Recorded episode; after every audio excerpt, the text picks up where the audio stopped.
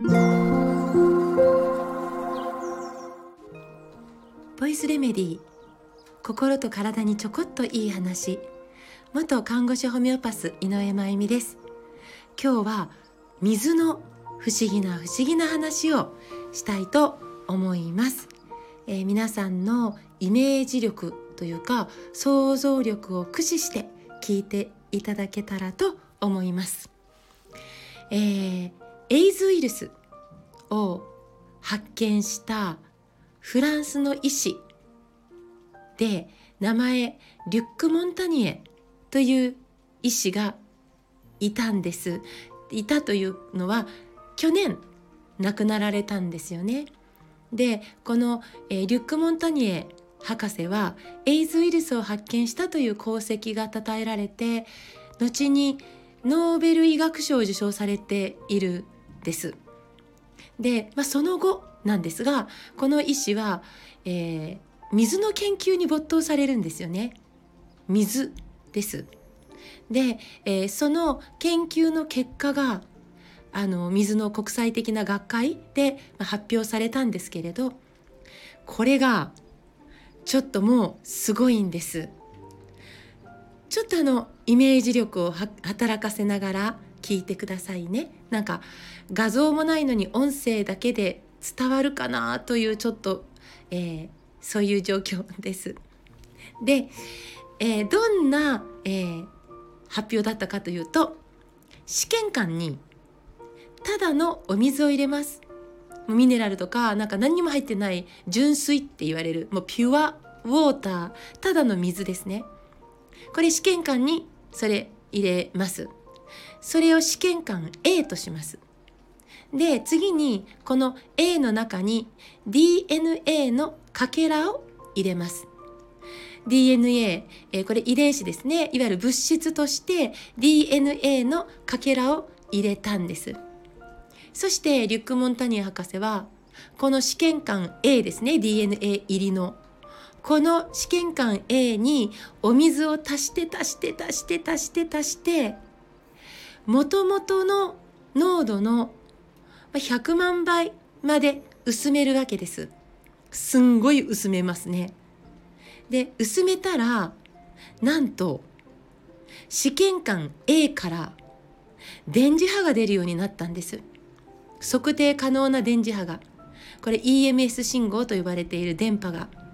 要はその、えーと、DNA のかけら入りのピュアウォーターに水をガンガン足して薄めることで電磁波が出るようになったって。ここまででもへーって感じなんですが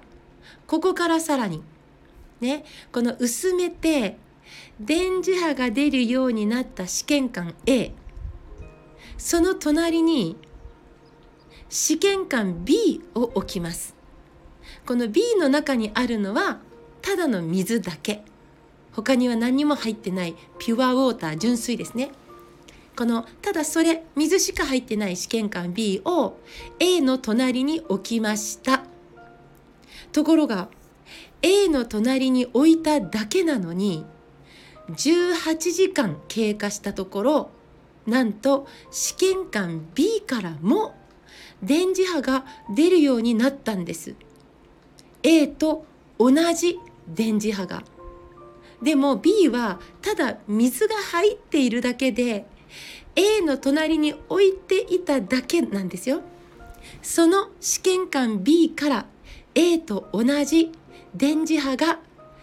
出たんです。出るようになっちゃった。これ転写されたとでも言うんでしょうかね。ここからまだ先があります。さらにさらにちょっと、えー、想像力イメージ力を駆使していただきたいんですがリュック・モンタニエ博士はこの試験管 A の方に PCR 溶液反応液って言うんですけど PCR 反応液を入れたんです。これはもう知らない人がいないですね今や、えー、流行りのというか PCR 検査と同じものことというかで要は PCR 検査っていうのはものすごくわずかな物質を限りなく複製させることができるすごい検査なんです。だからこれは例えば現場に残されたわずかな血痕から犯人の DNA を特定するみたいないわゆる科捜研の女的なこのものすごい少なくっても PCR 反応液溶液を入れることで、えー、同じものをたくさんコピーをねコピーですよ複製なのでコピーをたくさん作る生み出すことができるというものなんですよねだから通常はとても繊細なので通常は無菌室とか研究室いわゆるラボでされてきたものなんですよね。今みたいに青空の下で、えー、天真爛漫ってちょっとこれ言い方が悪いですね青空の下であのできるようなおおらかにできるようなものではないんですよ。わずかなものまで拾ってそれを複製させてしまうから結果があの曖昧ですよね。まあ、一旦これはちょっとさておきです。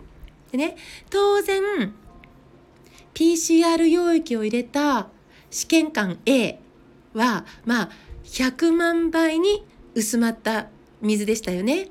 で、えー、だからそのもともとの DNA もものすごくそのわずかになっている。ねえー、そこに PCR 溶液を入れたらこれ見事に複製コピーをいっぱい作って試験管 A の中はもともとの DNA でいっぱいになったんです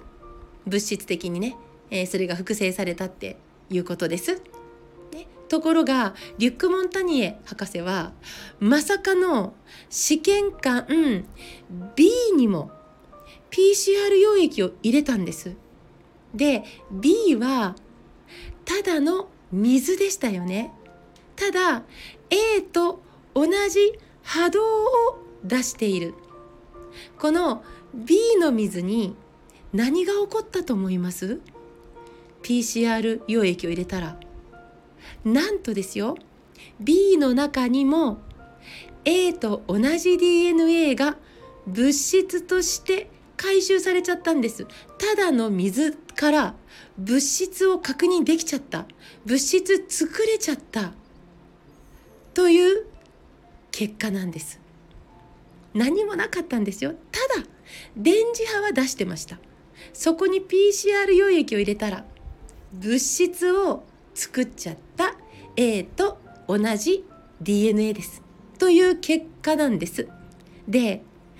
ここから何が言いたいかというとここに、えー、想像力イメージ力が、えー、必要です。でも今日はもう長くなっちゃったのでこの続きを明日お話ししてみたいなと思います。明日一緒に考えてみませんか？そして明日から、えー、このボイスレメディ放送開始時間を7時45分朝の7時45分にしたいと思います NHK の朝ドラの前によかったらぜひ聞いてください今日も最後まで聞いてくださってありがとうございます。また明日お会いしましょう。